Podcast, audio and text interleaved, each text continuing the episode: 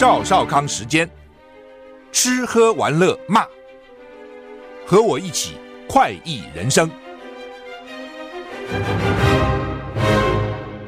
我是赵少康，欢迎来到赵少康时间的现场。天气看怎样啊？第五波梅雨锋面来，西南气流会造成连日大量降雨，而且担心下个礼拜可能会成灾啊。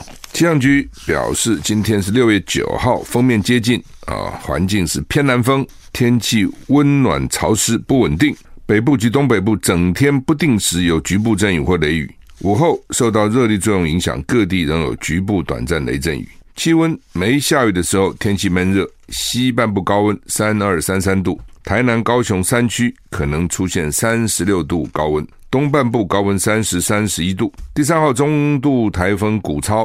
清晨两点，在鹅銮鼻东南东方一千一百七十公里的海面上，朝北北西转北，向琉球南方海面行进，对台湾天气没有影响。但是沿海有长浪发生的几率，有机会浪高二到三米，所以海上作业要小心。吴德荣在他的专栏说，今天今天礼拜五到下礼拜一，梅雨季节第五波封面接近。虽然封面结构不强，但是造成局部地区还是有阵雨或雷雨。午后对流旺盛，降雨范围扩大，雨势增强，有可能发生雷击、强强风、瞬间强降雨这种剧烈天气，有可能啊。反正就从我看从这两天开始，就是到下礼拜天气都不稳定哈，会下雨。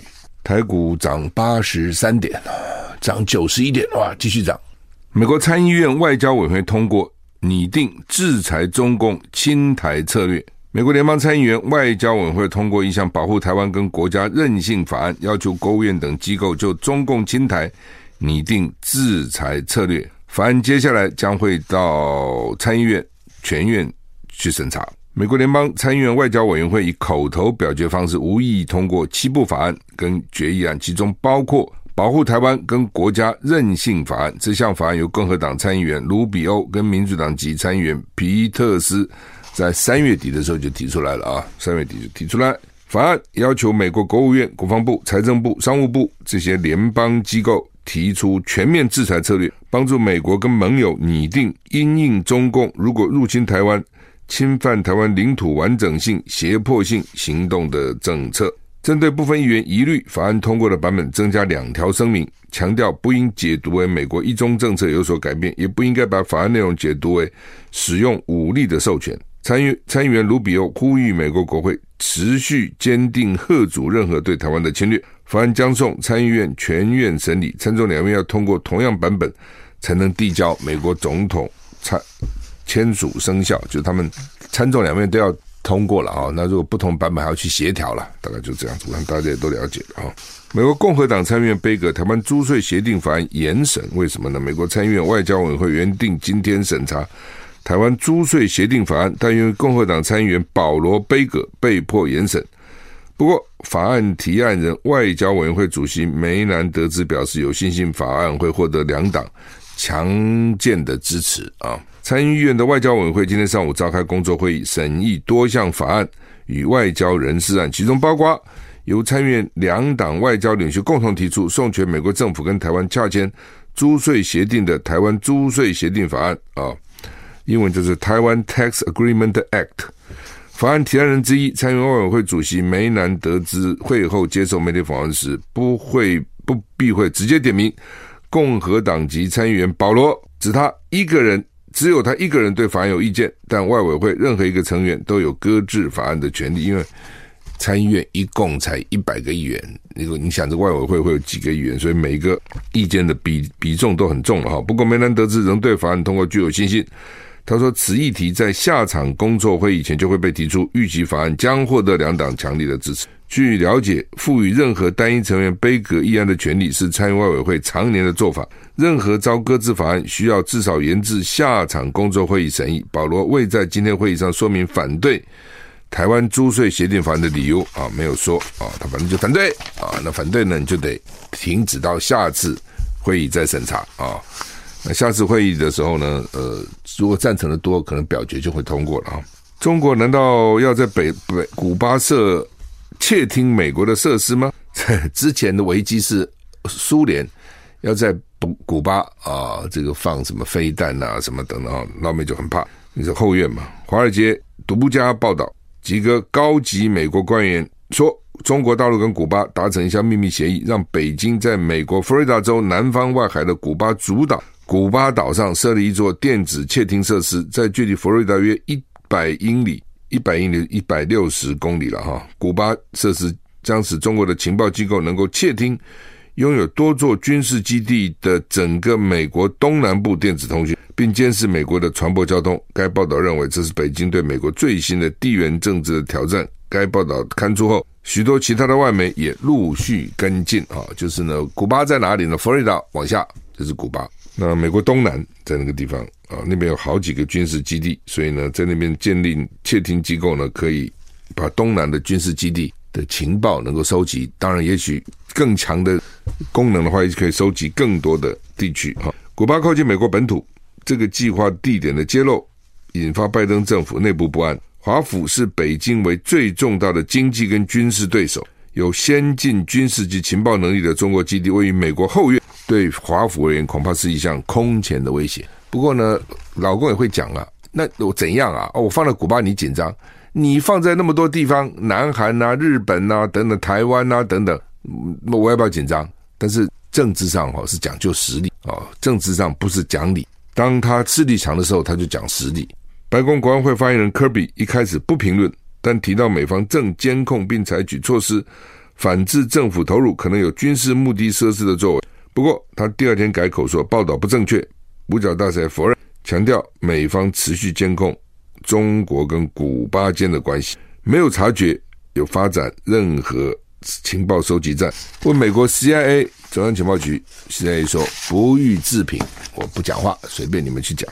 哎，这个乌克兰这个大坝崩塌很麻烦啊，核电厂需要冷却水现在没有了，大坝水都流光光了啊。乌克兰南部卡卡科夫卡水坝坍塌溃堤，水利发电公司表示无法供应水源冷却扎波罗热核电厂的反应炉。在此同时，俄乌双方互相指控是对方造成的破坏。嗯，现在他们都很孬种，都不敢讲。就像那个北溪二号管线被炸毁，到现在也没人讲，没人出来承认是我干的，没有，都是别人干的啊。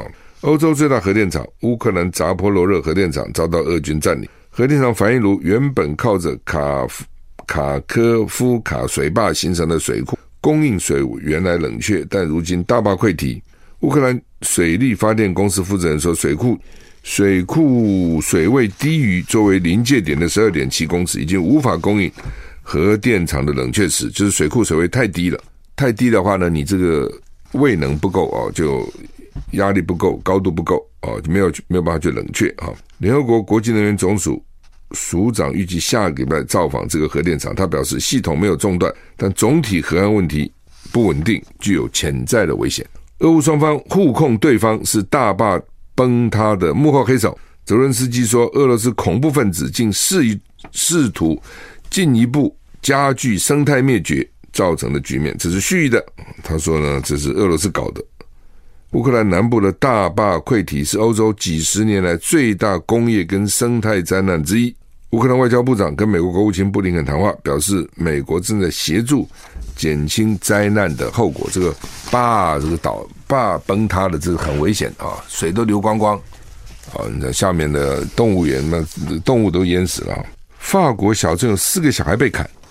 没事找小孩干什么？叙利亚难民专挑幼童下手，连坐在婴儿车里面的婴儿也不放过，这什么意思啊？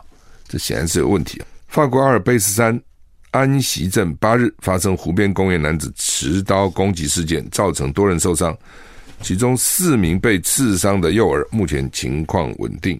法国安息镇发生让人震惊的持刀攻击事件，据报道，一名叙利亚难民持刀。挥砍多人，造成他们受伤，其中包括幼童。英国广播公司 BBC 引述说，四名幼儿在医院治疗，情况稳定，年龄只有一到三岁。你这人到底有病啊！一到三岁，你去杀人家干什么？哦，里面一个三岁英国幼童，一个荷兰幼童，啊、还有两个成人，其中一人情况危急。嫌犯是三英十一岁的叙叙利亚男子，他在瑞典拥有难民的身份。这个男子呢，就是要找小孩。有一个坐在婴儿车的小孩啊，他要去攻击。法国总理说，攻击者在攻击发生时没有受到酒精或其他物质的影响，也没有犯罪或精神疾病的记录哦，而且没有恐怖主义的动机。当然，法国又开始讨论移民的问题。哎，这个问题是讨厌哈，这永远是麻烦的。就是说呢，你基于几种理由要移民嘛。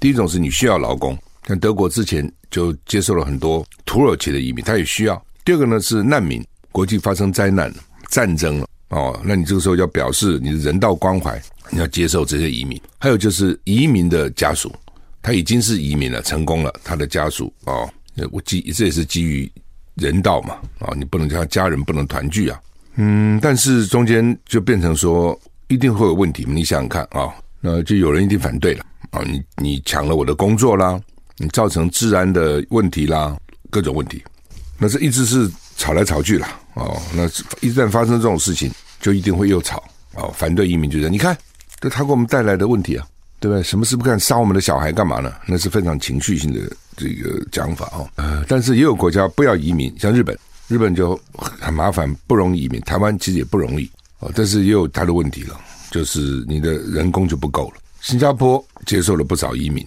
也有问题哦，它里面也反对哦，所以上次人民行动党好几年以前选举，那只拿到百分之六十的选票，当时就很紧张，就是因为呢，他们的移民政策受到民他们选民的质疑哈。英美发布大西洋宣言，提升科技经济伙伴关系。美国总统拜登跟英国首相苏纳克在白宫会谈，双方发布大西洋宣言，要提提升两国科技跟经济伙伴关系，强化合作，以应对工业革命以来的全球经济变革。英国首相苏纳克造访美国，他在白宫跟美国总统拜登举行联合记者会，表示中国大陆跟俄罗斯等国家有意操弄、利用开放社会，并且窃取智慧财产权，把科技用于威权的目的。并且将能源等关键关键资源据为己有。英美两国在国安领域合作关系深厚，将把这样的关系发展到经济安全事务。英国首相府说，大西洋宣言对于经济关系将采取跟以往不同的策略，以确保双方迅速灵活应对经贸科技领域的新挑战。英美双方即刻采取行动，包括就关键矿物协议展开协商。报道指出，拜登请求美国国会指定英国为国防生产法。法定义的国内供应商，就是拜登要请美国国会指定英国是国防生产法定义的国内供应商，把英国当成他的美国的国内供应商。这意味着英国企业可以比照美国企业条件，受惠于美国政府投资，而且两国也将携手在国际间强化人工智慧 AI 的安全，并且在半导体等关键新科技领域巩固两国领先的地位。英国其实还蛮厉害的，人口也没有那么多哈。英伦三岛有一段时间呢，变成一个日不落国，在全世界旗是永远升起来的，因为它的时差的关系哦，在它殖民地还升英国的国旗哈。那瓦特发明蒸汽机，瓦特也是英国人哦。从那个时候开始才有工业革命。英国这个国家平常讲是不简单的哦，还出什么莎士比亚了这些大文豪，出这个 Beatles 这样的乐团。哦，真的不简单哈！他们是认为说，哦，说欧美是个开放社会，中国大陆跟俄罗斯呢，就利用这个开放社会窃取智慧财产权，而且现在认为呢，说将来啊，他们的这个科技控制越来越严格，这也是一个麻烦哈。就是本来以为说，像中国大陆这种一定会越来越开放嘛，政府对人民的管制一定越来越松，可是他们说现在越来越严，为什么呢？还是科技窃听，哇，现在太厉害了。对不对？然后呢，到处都有监视器，到处都刷你的脸。你进到公共场合，进到动物园，进到什么风景乐区，那就脸脸就刷进去了。哦，所以呢，你几乎是无所遁逃于天地之间，随时随地都被掌握。所以，就对监控来讲呢，就方便许多，高压统治更加方便。我们休息一下再回来。小孩的安全是大家很重视的哈。IG 呢，已经成为贩售儿童性虐虐待片最重要的平台。根据美国斯坦福大学跟华尔街日报合作的一项报告显示呢，社群媒体 Instagram、IG 沦为恋童癖这个圈呢推销贩售儿童性虐待内容的主要平台。根据《华尔街日报》报道，以针对儿童的露骨色情关键字进行简单搜寻，会出现一些账号，这些账号利用这些词汇来推销儿童性虐的内容。这些账号个人档案往往宣称是未成年人本人经营，而且公开使用性昵称。那去问 Instagram 的母公司 Meta 不做回应，或是到现为止没有回应哈。这个社群媒体的确各种犯罪哈。好，那么联合报的头版这个很可恶啊，也是幼儿园喂药，有八个小孩验出啊，这以前就发生过哈，给小孩吃安眠药有没有？那小孩吵闹嘛，那吵闹呢，老师大概就觉得很烦，那怎么办呢？就给他吃安眠药。这跟有些家里雇那个保姆，我以前就听说，白天就拼命哄小孩睡觉，等到父母下班回来晚上。晚上小孩不睡了，因为白天都睡够了，就闹爸妈。爸妈白天工作忙了一天，晚上呢还要起来，真真是没有办法哦，真的是哦，小孩不睡了嘛，他睡够了。他们希望是白天保姆就带他玩，晚上他累了就睡觉。但是呢，保姆也要看手机啊，啊，要看电电视啊，要看书啊，要跟朋友这个 social 啊，哦，就把白天设法把小孩都弄睡。那这个幼稚园更过分，他给他吃药。那到底吃什么东西呢？你现在不知道他吃什么，这这搜索不知道搜得出来搜不出来。他们是从呃血液里面的尿液里面呢，大概去找，说有安眠药成分的彩虹药水，孩子吃彩虹药水，而且呢体内含有三级管制药品巴比妥，微量反应有一点点。现在有十七个家长去告了，到底搞什么鬼？啊，侯友谊昨天晚上两度鞠躬道歉，他们去检查六十七个幼儿。里面的二十八个人，里面查出八个人体内有巴比妥药物的微量反应，到底怎么回事？他们说，从影片上看，孩子呢都像失控一样，像那个长期吸毒者毒瘾发作的情况，撞墙了、拉扯头发了、尖叫了。这家长看了不气死了？我花钱给小孩送到幼稚园、幼儿园去，你们这样子搞我的小孩，而且会不会造成以后的脑部受损呢？因为小孩这么小嘛。会终身都受到影响，谁都不知道哦。我相信你问医生，十个医生也有几个不同的讲法。有的一定说啊，不会了，慢慢发育就就就就改了。有的说，哎，这个从小也许受到伤害，没有人敢讲哦。因为谁给小孩吃这东西啊？而且小孩讲说，每天不止饮用一次彩虹药水，如果不愿意饮用，就会被老师关在厕所内。这个幼稚园不止一个老师嘛。哦，所以他们报了八个，但是呢，说有三个会打人的老师，有三个不会打人，三个呢不在八个教师名单，那到底怎么回事？这三个是是不合格的，是没有教师资格的，到底是怎样？所以他只不会打人，其他都打人哦，这是真的很可恶啊！家长暴怒，当然暴怒嘛。今天你我是家长也暴怒啊，灌那个老师吃这个药，看看怎样啊？你灌我的孩子，你什么意思啊？那侯友宜。就是因为在新北市嘛，所以民进党一定攻击他了。就你看看，所以他这个选总统啊，新北市长在身上有好有坏。好就是你还是有资源的，对不对？新北市资源还不少哦，而且员工也很多。你如果辞了，你什么都没有了。所以他是有资源的。那坏呢，就是就会遇到这种情况，你总是有些市政问题啊。你就处理得好，还可以显示你的能力跟魄力；处理不好，就很麻烦哦。接着台风季啊，会不会有什么水灾啊？哦，什么风灾啊之类的啊，所以任何事情都有有有好有坏了哈，没有说全好，没有说全坏了。不过这件事情昨天一发生，其实之前就发生了啊，就知道了。侯友谊就应该出来，要知道这个事情的严重性，牵涉到小孩，牵涉到幼儿园，牵涉到家长啊。他到昨天晚上到正大去跟学生对谈，还有学生质问他，他两度道歉。我认为晚了啊，这个要第一时间，要非常快速，尤其你现在在选举，宁愿过。而不要不急，一发生就要下重手，就要立刻整顿，就要这个该处分就要处分，哦，该道歉就要道歉。我觉得到昨天晚上是晚了一些了，哦，不过还好了，他昨天还道歉。本来我们在看他到底会怎么处理这件事情，哦，那昨天下午哦，在战情室呢，我们就几个来宾在录完影就说，哎，这个事情严重了，哦，不要轻忽这个事情，这个会烧得很厉害哦，哦，而且会可能跟以前的恩恩案绑在一起啊，所以后赶快要反应啊，嗯。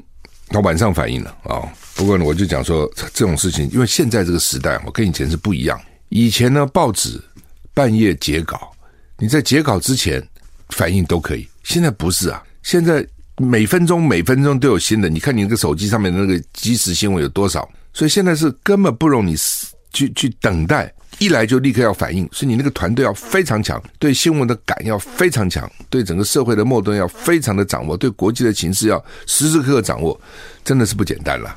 哪有这么伟大的人，这么厉害的人？这当然是有了，但是你找都要找不到，他要不要给你做，这都是问题啊。但是呢，就是我讲，就是唯快快唯快不败。好，侯友宜昨天到正大跟学生对话哈，真的是连续办了好几场啊。上次他没去啊，因为他到金呃到南部好像哈，所以现在再去啊。那提了一些政策了啊，零到六岁国家养，这是郭台铭上次选举的政策啊，上一次啊。那不过这个议题一直一直很很热门嘛哈。那学生就问你要钱啊？他说算过了，大概六七百亿哈，呃六七百亿啊。民进党那个前瞻一稿就是八千八百亿，防疫一稿就是八千两百亿啊，疫后就是两千四百亿啊。这个台电去年今年一赔就是五千五百亿啊。所以 不是没有钱了，看你用在什么地方啊？用在什么地方？好，那么他又在强调，我反对台独，我反对一国两制啊。当然，因为现在很重视这些候选人到底主张些什么了啊。以前大家没有那么重视政见。啊，这次好像感觉大家都有在看你到底要讲什么啊。那所以这次政见呢要很重重要。不，当然政见，如果你提出来是泛泛的政见，也大家也不会注意了啊、那么讲了，大家也就算了啊、那如果你是要吸引大家注意，那个政见就要非常的突出啊、非常的不一样才可以哈、好，那呃，昨天教改二十年啊、所以这些学者啊，周祝英啊，呃。这个黄光国啊、刘卷元啊等他们这些学者就提五五点啊，都提出一些主张啊。呃，刘广定，刘广定教授呢是说，现在的教育是缺德的教育啊。台大化学系名誉教授他说，以前要讲究五育并重，以前哪叫五育？你只记得吗？德智体群美。然后现在呢，教改后不见德了啊，道德的德了。事实上也是啊。昨天晚上我请这我台台大的同学。同班同学，他们有的从美国回来，那有一个同学已经毕业，博士拿到就教书，一路教啊。呃，他就讲，他说他们这个从事教育的人最重视教育。如果你一个国家教育不行，你将来就完了，这个国家将来就完了。哦，整个的逻辑感，还有你的道德感是非常重要啊。他就讲说，假定说年轻学生看到这些搞政治的每天在那边乱讲一通，言不及义，讲话也没什么逻辑，然后这些人。都可以当大官，享大权，那给青年的示范到底是什么？哦，这个话是真的是很有深意了，因为这些人是能能见度最高嘛，对不对？年轻人看到他们了。那假如说这些人你知道是个坏蛋，你知道他讲话是没道理，你知道他强词夺理，你知道他简直是这个党同伐异，诶，但是人家平步青云，那我做一个青年，我就觉得他不错，这样搞蛮好的。你整个，所以古人哦，虽然有人觉得很八股了哈。讲这个君子之德风，小人之德草，草上之风必偃，就这个道理。就你社会上有影响力的人，就是风一样；一般老百姓像草一样，风吹过草就倒嘛，草就会弯腰嘛。就是这就是风气哦。这个曾国藩不是讲吗？风俗之厚薄，悉自乎？悉自一二人之心之所向而已。哦，就是风俗有厚敦厚，这个削薄，那为什么会这样？也不就是一两个人，这一两个人就是上位的人，所以居上位的人自己要知道自己洞见观瞻。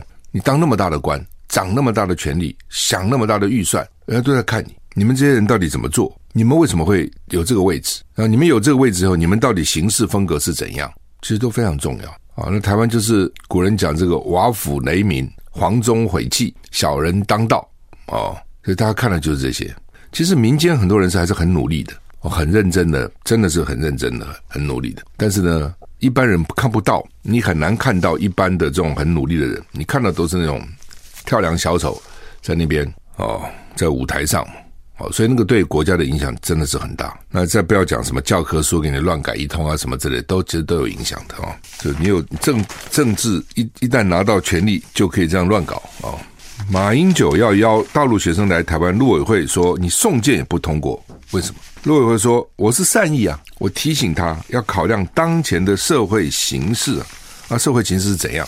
当前的社会形势，那是你民进党搞出来的啊。两岸这么紧张，你民进党责任也很大哦。你搞成这样子，然后你又说形势不应该去交流，不应该沟通。那你不交流不沟通，不是形势就更更险峻吗？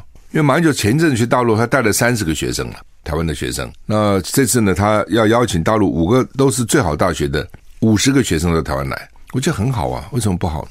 让大陆学生看看台湾有什么不对呢？有什么不好呢？学生之间交流，增加友情，增加了解，减少敌意，不是很好吗？这个比你们买多少飞弹啊，什么什么防御啊，好多了哦。然后呢，就开始是说他的这个什么不需要用马英九基金会，这个马英九基金会不要用。那马英九那边好像也同意了，反正事情办成比较重要嘛，用什么名义不重要。后来这个还不行，那么。大陆学生马英九要请他们来，陆委会不准不肯啊！我觉得陆委会为什么不肯？所以你们要注意现在的社会的情势啊！那社会情势怎样呢？啊，为什么不行呢？那蔡英文不是口口口声声说要希望跟对岸交流吗？那人家学生来不是很好吗？为什么不可？实在是很可恶了哈！你也是觉得他们实在是真的是蛮莫名其妙的哈。中国时报今天头版头登的叫做“美日台的无人机情报即时共享”，听起来不错哦。那搞半天是我们的情报给人家响，人家情报有给我们响吗？我也很怀疑。为什么？什么叫人家的情报？我们的情报给人家响？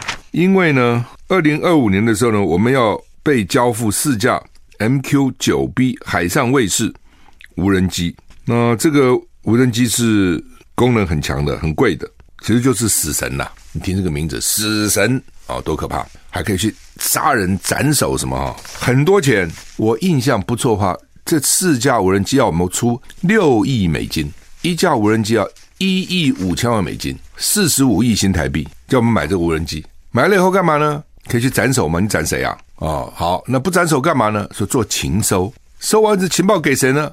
给美国，这个就跟以前那个 U two 一样，记得吗？那个时候，比如说怀生哦，那这个怀生国中就是那个今年那个 U two 飞行员，当时我们美国就给我们一些 U two 飞机，可以飞得非常高，飞到大陆里面去，然后照相、空拍哦，就知道大陆哇在建这个原发展原子弹的基地了啊，这么拍可以非常深入匪区，认为老共不知道，后来有一架被打下来才知道说，原来老共知道。而且把你打下来，好，所以我们也牺牲了一些飞行员。U two 的情报给谁用？给美国人用哦。那死的是谁？是台湾的飞行员。飞机 U two 应该是美国人提供的，那这也就罢了，对不对？现在还我们买，我们买飞机去取得情报以后给老美用，那你应该免费给我们这飞机才对呀，不是应该这样吗？对不对？所以我常常觉得说这个真奇怪，说我们是第一岛链多重要。哦，我们又捍卫了什么日本，又捍卫了这个，呃，这个什么南韩啊，什么一堆哈、然后呢，等于是帮帮美国挡住，我们在第一线帮美国挡住，所以有第一岛链，再来有第二岛链，哦，什么关岛啦，什么这个马绍尔群岛还是什么，马不是北北马里亚纳群岛了哈、等等，这是第二岛链啊、那所以我们是第一岛链。那第那我们保卫那么多国家，保卫那么多地区，他们应该给我们钱才对啊！我们帮他保卫嘛，怎么都是我们自己出钱呢？哦，所以我就看说，诶，好讲的好漂亮哦哦，说这个我们三国美台日，就美国、日本、中华民国情报及时共享，好像讲不错哦，哇，他们情报都给我们，鬼打架了，是我们情报给他哦，不是他情报给我们。川普啊要被政府起诉啊？为什么？就是说他。离职以后，把机密文件带走啊？到底什么文件？他们要把它带走哦。听说那个拜登也带走了一些，不是拜登律师自己讲的嘛？哦，听说带走他儿子跟乌克兰的交易的这些内情、这些资料啊。那川普也带走，不知道带走什么东西啊？那就是不行的。就是说，你看老美这点是规定蛮严的，就公家就是公家，私人就是私人哦。甚至你这些大官，你的 email 都要用公家的 email，不能用自己的手机。你不可能有有代付无私交的，不能有自己的什么朋友啊，什么都没有，就是公家公司就是用公家的设备哦。所以那时候希拉里不是被选举就为了这个哦，这也是他落选的原因之一，穷追猛打这一点啊、哦。所以川普、哦，但前一阵子被起诉，起诉以后呢，他募款反而增加了。那现在这次再起诉会怎样？哦，也是大家也都在看哦，到底会怎样哈？哦昨天我们提过，今天联合报有个图哦，就是呢，美国十几州都被雾霾笼罩，所以这个气候的问题，又就主要是加拿大的大火、森林大火、空气污染哦，十几个州拉警报，最坏的空气在纽约、华华府、费城的那一带东岸，纽约两座机场。大概是两，那应该是甘乃迪跟拉瓜迪，因为空气品质影响能见度，大批飞机停，全美国有四千个航班延误，一千多个航班取消。他们说是二十多年来影响美国东北部最严重的野火。他们说外面看起来跟火星一样啊，火星是怎样？里面都是乌烟瘴气，就是啊，一塌糊涂啊。纽约的 Syracuse 雪城跟宾州的空气污染指数突破四百。我们通常过一百哈，AQI 过一百，我们就认为不好，对身体有害。它四百是北京啊，有段时间北京就这样子嘛。纽约市两次成为全世界空气品质最糟的城市哦。我刚刚讲过，超过一百就是不健康，超过三百是危险。现在到了四百，嗯，多严重哈！所以这个污染的问题啊，就是地球暖化的问题啊，其实是真的很严重哈。那。你台湾将来面临问题大了啊！你现在绿能，你绿能你是不够的，呃，要花很多钱，也把台湾的国土也破坏的这个差不多了，都到处都是个太阳光电板。然后呢，那个装置容量非常大，它为什么要铺这么多？它装的容量很大，它的效率很低的，懂吗？装设备很大，发出来电，因为随着天气的改变、气候的改变，效率是很低的，所以你就需要那么大的装置容量，这都是。民脂民膏，这都是公帑，一个错误的政策，让大家很多钱都白白浪费掉了，好吧？祝你一个愉快的周末，我们先到了，谢谢你收听，再见。